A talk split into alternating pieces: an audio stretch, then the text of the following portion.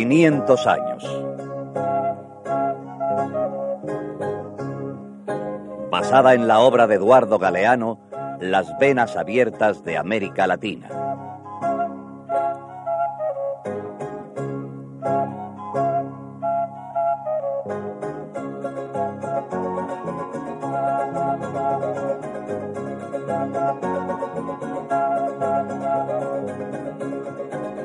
El fin del colonialismo. Y el principio de lo mismo.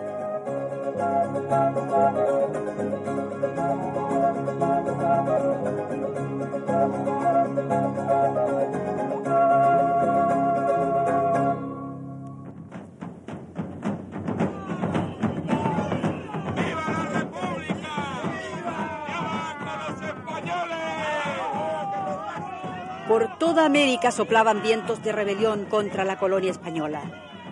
Comenzaba el siglo XIX. En Venezuela, los revolucionarios criollos habían proclamado la independencia. Fue por entonces que un violento terremoto sacudió la ciudad de Caracas.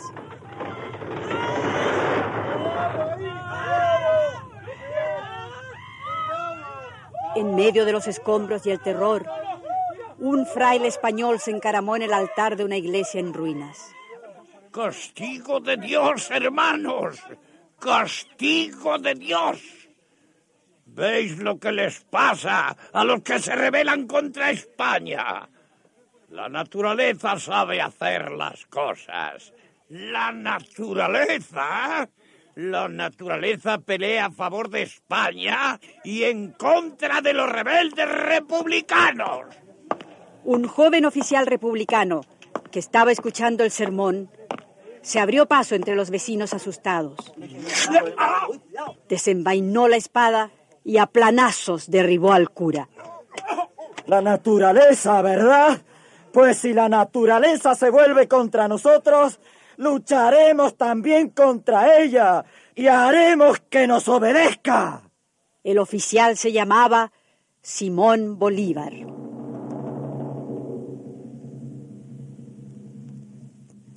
Lo dijo y lo cumplió. Porque a Bolívar le obedecieron hasta las cordilleras y los volcanes de América. ¿Quién le ganaba a Libertador? eh? ¿Quién? ¿Quién le frenaba el caballo? A Bolívar y a nuestros libertadores, a Sucre, a San Martín. Y al cura Hidalgo y al cura Modelo. Porque ese curita del terremoto era un españolista. Pero hubo muchos curas y muchos párrocos que fueron todo lo contrario. Se metieron en esto de la independencia. Bueno, la verdad es que en la independencia de nuestros países, todo el mundo metió la mano. Todos estaban ya aburridos de España. Eso es verdad, en un momento. Mire usted a los mismos ingleses. ¿Qué hubiera hecho Bolívar si no lo ayudan los ingleses? Ah, pero los ingleses ayudaron a Bolívar. ¿Cómo no? Pues señora, según tengo entendido, los ingleses le dieron dinero y armas para la guerra de nuestra independencia. Ah, pues hay que estarles muy agradecidos entonces. Claro. No sabía yo que los ingleses...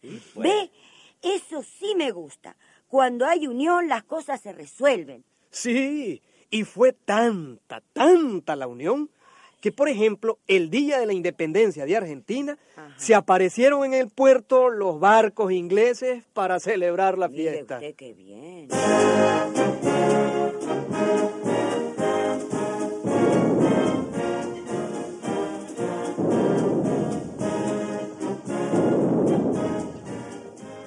Tenemos que seguir ayudando a nuestros hermanos de Argentina y de toda la América Latina. Ellos se han liberado de España y Portugal y ahora necesitan de nosotros más que nunca. El 25 de mayo de 1810 se constituyó la primera Junta de Gobierno en Buenos Aires. Se iniciaba el camino hacia la independencia. ¡Hija! ¡Ya somos libres! ¡Ya somos libres!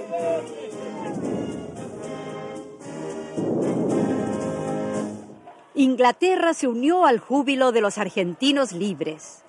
Desde los barcos ingleses llegados al puerto de Buenos Aires, una salva de cañonazos saludó a la nueva nación latinoamericana. Pueblo argentino, ya somos libres del yugo español. Nuestra nación ya es independiente y soberana. la política, la educación, la religión, el comercio deben ser libres también. Se acabaron las barreras y los impuestos. A partir de hoy que cada uno compre y venda lo que quiera. A partir de hoy tienen paso libre por nuestros ríos y entrada libre a nuestros puertos los barcos de cualquier bandera que quieran venir a comerciar con nosotros.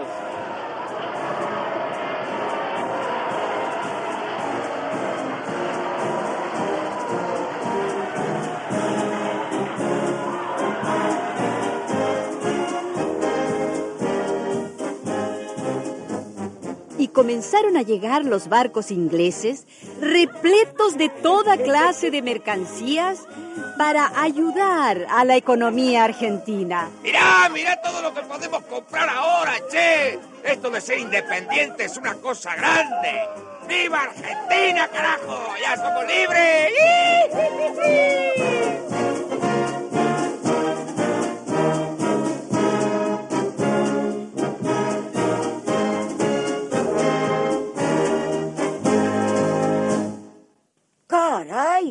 pues se portaron bien esos ingleses, ¿eh? Porque un país así, recién nacido, como quien dice, necesita muchas cosas, mucha solidaridad, mucho... Mire, no yo sé, tampoco sabía que Inglaterra hubiera ayudado tantísimo. Tampoco lo sabía el gaucho Martín. ¿Quién dijo usted? El gaucho Martín, Ah, uno de tantos y tantos argentinos de aquel tiempo.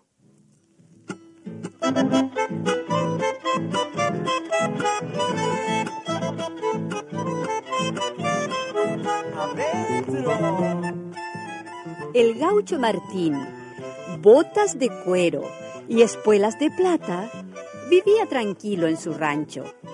Cada mañana su mujer se levantaba bien temprano a calentar el agua del mate. ¡Apurate, vieja!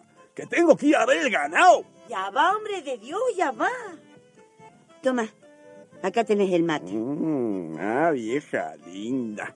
¿Qué haría yo sin vos? sin mi mate y... Y sin tus vacas. El gaucho Martín tenía muchas vacas en su tierra. De las vacas sacaba el cuero. Y el cuero lo vendía a un compadre suyo que fabricaba botas en Tucumán. ¡Arre! ¡Vamos!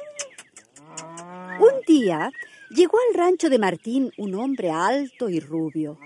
Un inglés de bombín negro y paraguas. Oh, señor, querido señor, ¿cómo está usted? Yo siempre estoy bien, amigo. Y ahora mejor. Mm. Ya somos libres en Argentina. Bueno, mister, ¿y qué se le ofrece? ¿Quiere un mate? No, quiero cueros. ¿Cómo que quiere cueros? Queriéndolos, comprándolos. Estoy visitando a los ganaderos de esta zona para comprar cueros. Ya los vecinos suyos me vendieron. Eh, pues yo no puedo venderle, oiga. ¿Mm? Yo tengo un compadre en Tucumán que me compra siempre. Tiene una talabartería, ¿vio? Ajá. Fabrica unas botas que... las mejores del país. Y se lo digo no porque sea mi compadre, sino porque... ¿A cuánto vendes los cueros a ese compadre tuyo? Bueno, a 50 pesos. Véndeme a mí y yo te los pago mejor. Ay, no puedo, vio. Yo tengo ese compromiso con mi compadre de... ¿A cuánto me lo dijo que los pagaría usted? A 100 pesos, amigo. A, a 100 pesos. En ese caso, eh, ¿cuántos me dijo que quería?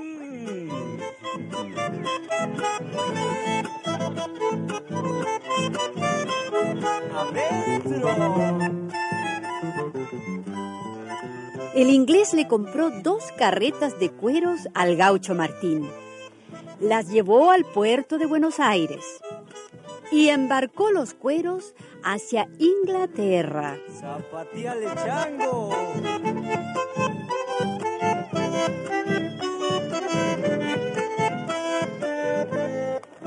Y al poco tiempo, Oh, amigo mío, Lo ando buscando por todas partes. Pues ya me encontró, mister. ¿Qué se le ofrece ahora? En realidad nada. Tomando el sol. Falta le hace, que ustedes los de allá son muy desteñidos, ¿eh? Eh, Lindas botas tiene usted. Ah, sí. Sí. Estas son las que fabrica mi compadre en. Tucumán. Sí. Flor de bota, ¿eh? Ajá. Vea, vea. Con esta baila usted una chacarera y no se enteran los callos. ¿Y, y a cuánto las compró?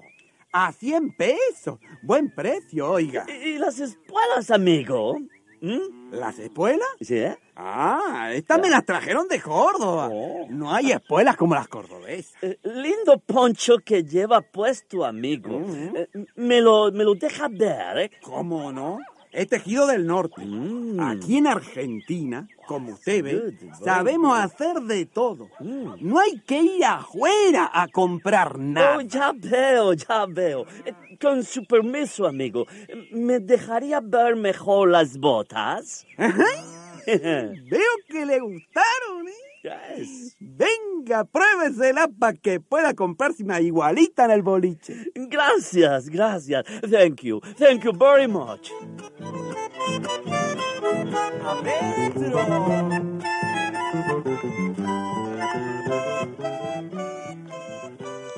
El inglés de bombín negro regresó a Inglaterra con el modelo del poncho, con el diseño de las espuelas y de las botas.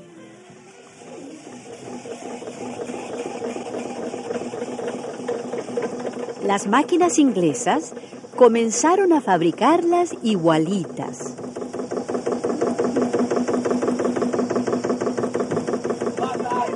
Y al poco tiempo, cuando el gaucho Martín y su mujer fueron al boliche del pueblo,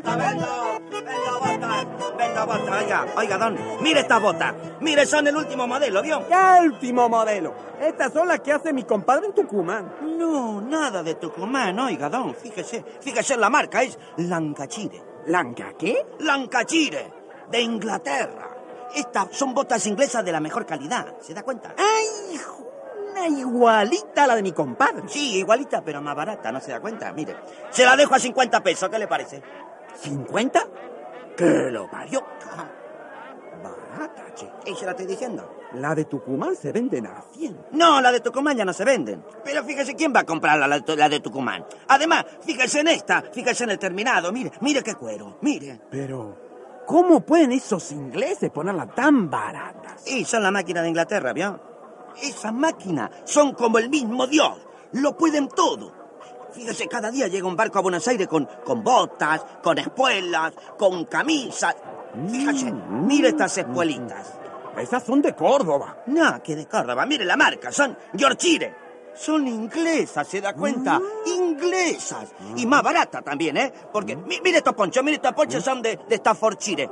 Sí, aquí todos es de Lancashire, de Yorkshire, de todo Chile aquí, ¿entiendes?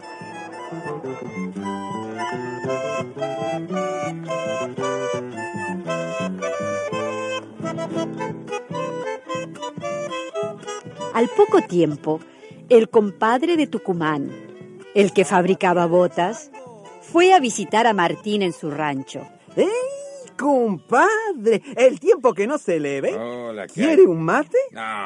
¡Anímese! Que hay que celebrar la independencia de Argentina. Ah, mira, mejor no hables de eso, ¿crees? ¿Qué le pasa, compadre? Anda con cara de disjunto. Ah, me estoy hundiendo, Martín. Y de eso vos tenés mucha culpa, ¿eh? No diga eso, compadre. Es la ley de la vida. Es la ley de la El vida. inglés me da buen precio por los cueros, el doble que vos. Si vos me dieras unos patacones Pero, pero, más... ¿Cómo te voy a pagar más, che, Martín?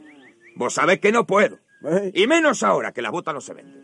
El inglés las saca iguales y más baratas, a mitad de precio que la suya. Oh, Tenés que avivarte, amigo. Vos compras el cuero muy barato y vendés la bota muy cara.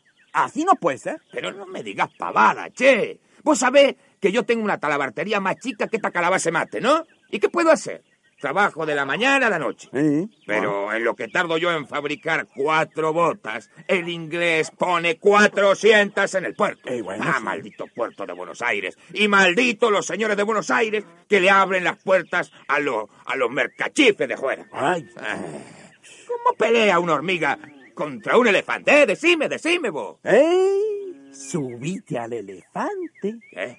asociate, trabaja con el inglés. Ah, trabajar para el inglés, quiere decir. Yo me estoy hundiendo, amigo. Pero escúchame, escúchame lo que te digo. Atrás de mí, vas vos, vos también te vas a hundir. Zapateale, chango.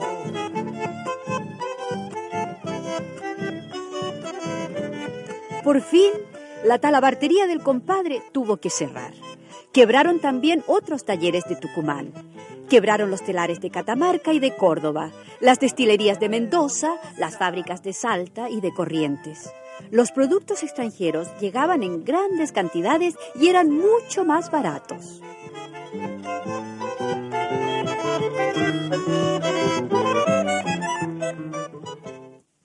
Bueno, así es la vida. Unos van para arriba y otros para abajo. Claro, si el inglés vendía más barata las botas, Es que yo siempre he dicho que los ingleses nacieron para el comercio. Pero Eso un sí. comercio desigual. Ellos jugaban con ventaja. ah, sí. Tenían máquinas poderosas. Claro. Producían más rápido. Podían bajar los precios. Claro. Bueno, claro. señor, pero así es la libertad de comercio, pues hombre. A los ingleses les podía haber pasado lo mismo. pues. Mm. Se arriesgaron y ganaron. ¿Qué va, qué va, qué va? Ellos no se arriesgaron. Antes de todo esto, cuando la industria inglesa estaba empezando, Sí. el gobierno inglés no dejaba entrar ni un alfiler de fuera. Mire. Sí, ni uno solo. ¿Saben ustedes cómo eran las leyes en Inglaterra para proteger su industria nacional? Atención, ordenanza oficial. Todo ciudadano inglés que sea sorprendido vendiendo a otros países lana o cueros será considerado traidor a la patria y se le cortará la mano derecha. Y con esto no escarmienta, será condenado a morir en la horca. Atención. Se avisa a todos los ciudadanos de Inglaterra que antes de enterrar a un familiar deben presentar la firma del párroco, certificando que la mortaja del difunto es de fabricación nacional. Ahí está el truquito, ¿ven? Inglaterra protegió sus telares y sus fábricas con las leyes más duras de Europa en aquel tiempo. Hasta aquí en la... Sí, todo tenía que hacerse y comprarse en el mercado nacional. Vaya. Después, cuando ya habían desarrollado sus industrias, Ajá. abrieron la puerta. Entonces, comenzaron a cacarear lo de la libertad de comercio. Y que los otros gobiernos no pusieran barreras de protección que dejaran entrar los productos ingleses. No eran tontos los inglesitos, ¿eh? ¿sí? Hablaban de liberalismo aquí en nuestros países. Ah, pero en Inglaterra hacían otra cosa. En su país Ajá. aplicaban el más cuidadoso proteccionismo.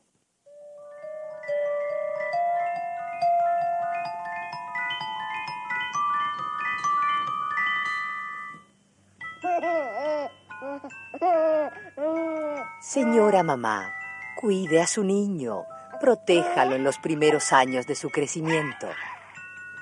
Señor gobierno, cuide a sus industrias, protéjalas en los primeros años de su desarrollo.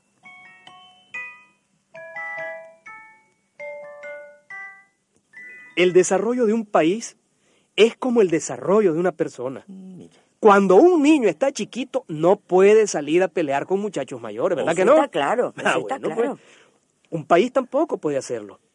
Eso fue lo que pasó. Nosotros teníamos fábricas pequeñas, recién nacidas. ¿Quién iba a competir con las industrias inglesas que ya tenían maquinarias poderosas? ¿Quién?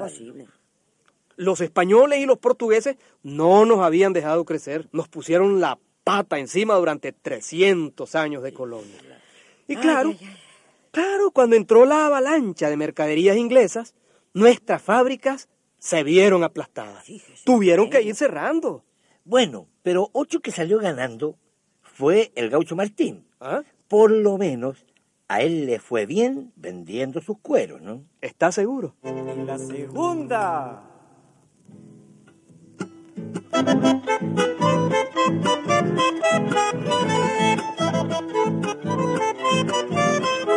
adentro. ¿No querés un mate, viejo? ¿Qué mate ni mate? 25. Pero este inglés me dio cara de boludo. Oye, mujer, 25. Ahora no quiere pagarme por los cueros más que 25 pesos. Vendéselos a tu compadre, Ah, entonces. qué compadre. El compadre ya cerró. Todo el mundo cerró en Tucumán. Solo compra cueros del inglés. Y ahora él pone el precio que se le antoja. A los cueros y a las botas también.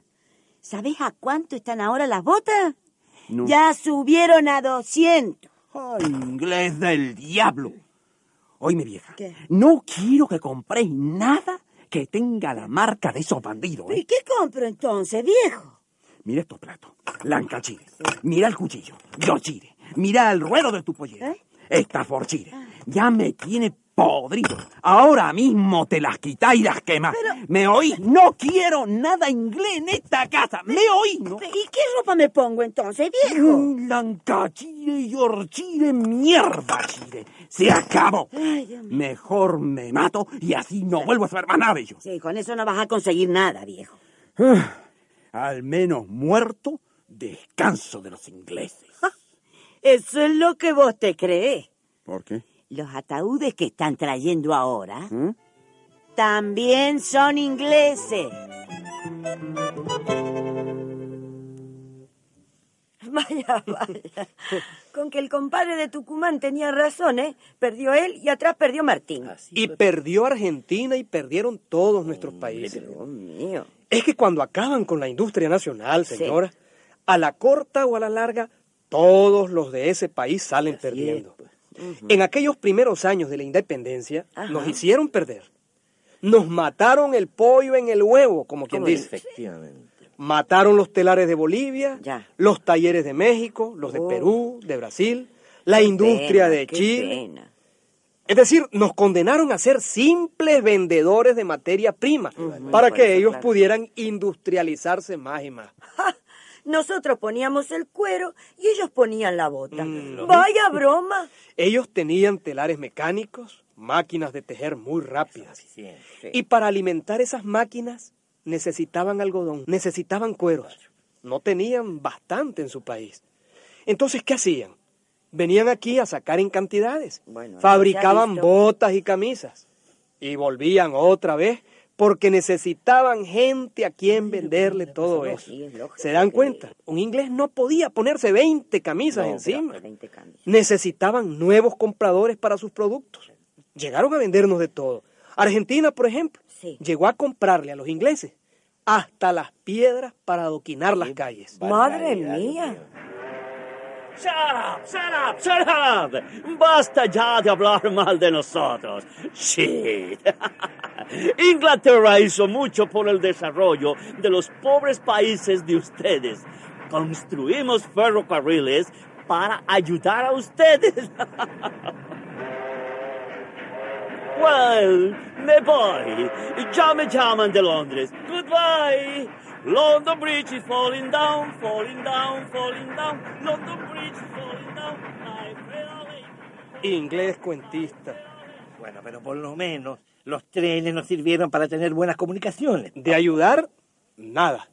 Que nos acabaron con los bosques de quebracho y de la lo mejor creo, madera. ya lo creo. Y encima hubo que pagarles hasta el último Vaya, clavo lo de los sabemos. dichosos ferrocarriles con préstamos y con intereses de usureros. Sí. Fíjense en las líneas de los trenes. Miren cómo las construyeron. Se parecen a los dedos de una mano abierta. Ay, sí, qué ¿Ah? ¿Se han fijado? Sí, Todas salen del puerto, todas vuelven al puerto. Sí, eso es cierto. ¿Para qué lo hicieron así? A ver, para sacar más rápido el cuero y colocar más rápido las botas en el mercado. Los ferrocarriles sirvieron para desangrarnos más pronto. ¿eh? Pero, ¿y entonces nuestros gobiernos independientes qué hacían mientras tanto? ¿Se rascaban el ombligo? Se rascaban el bolsillo, señora. Fueron gobiernos vendidos a Inglaterra. Ellos también vivían en el puerto y usaban chalecos ingleses.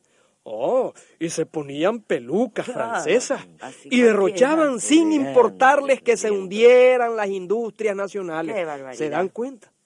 Hubo un gobernante en Argentina que quiso hacer algo. Ajá. Se llamaba Juan Manuel Rosas. Ah, Hacia 1835 cerró el puerto de Buenos Aires. Dio leyes para proteger la industria nacional. Sí. Así fue que los ingleses se enfurecieron. ¿Ve?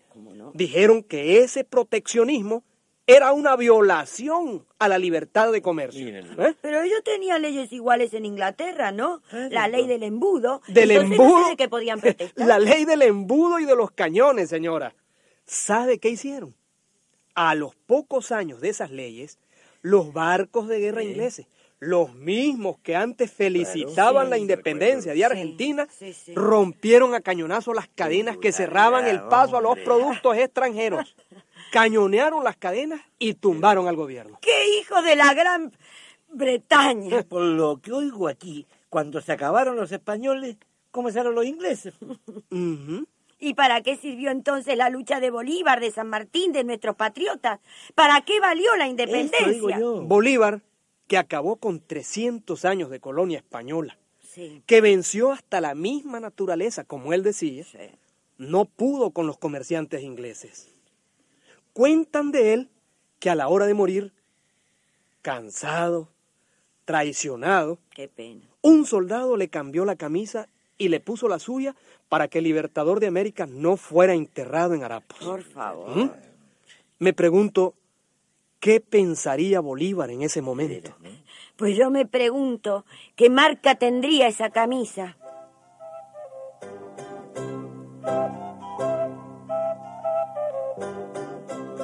Quinientos años.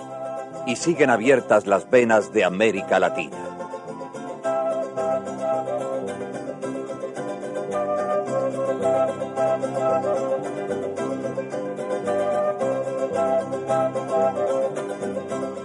Una producción Coradep, escrita por José Ignacio y María López Vigil.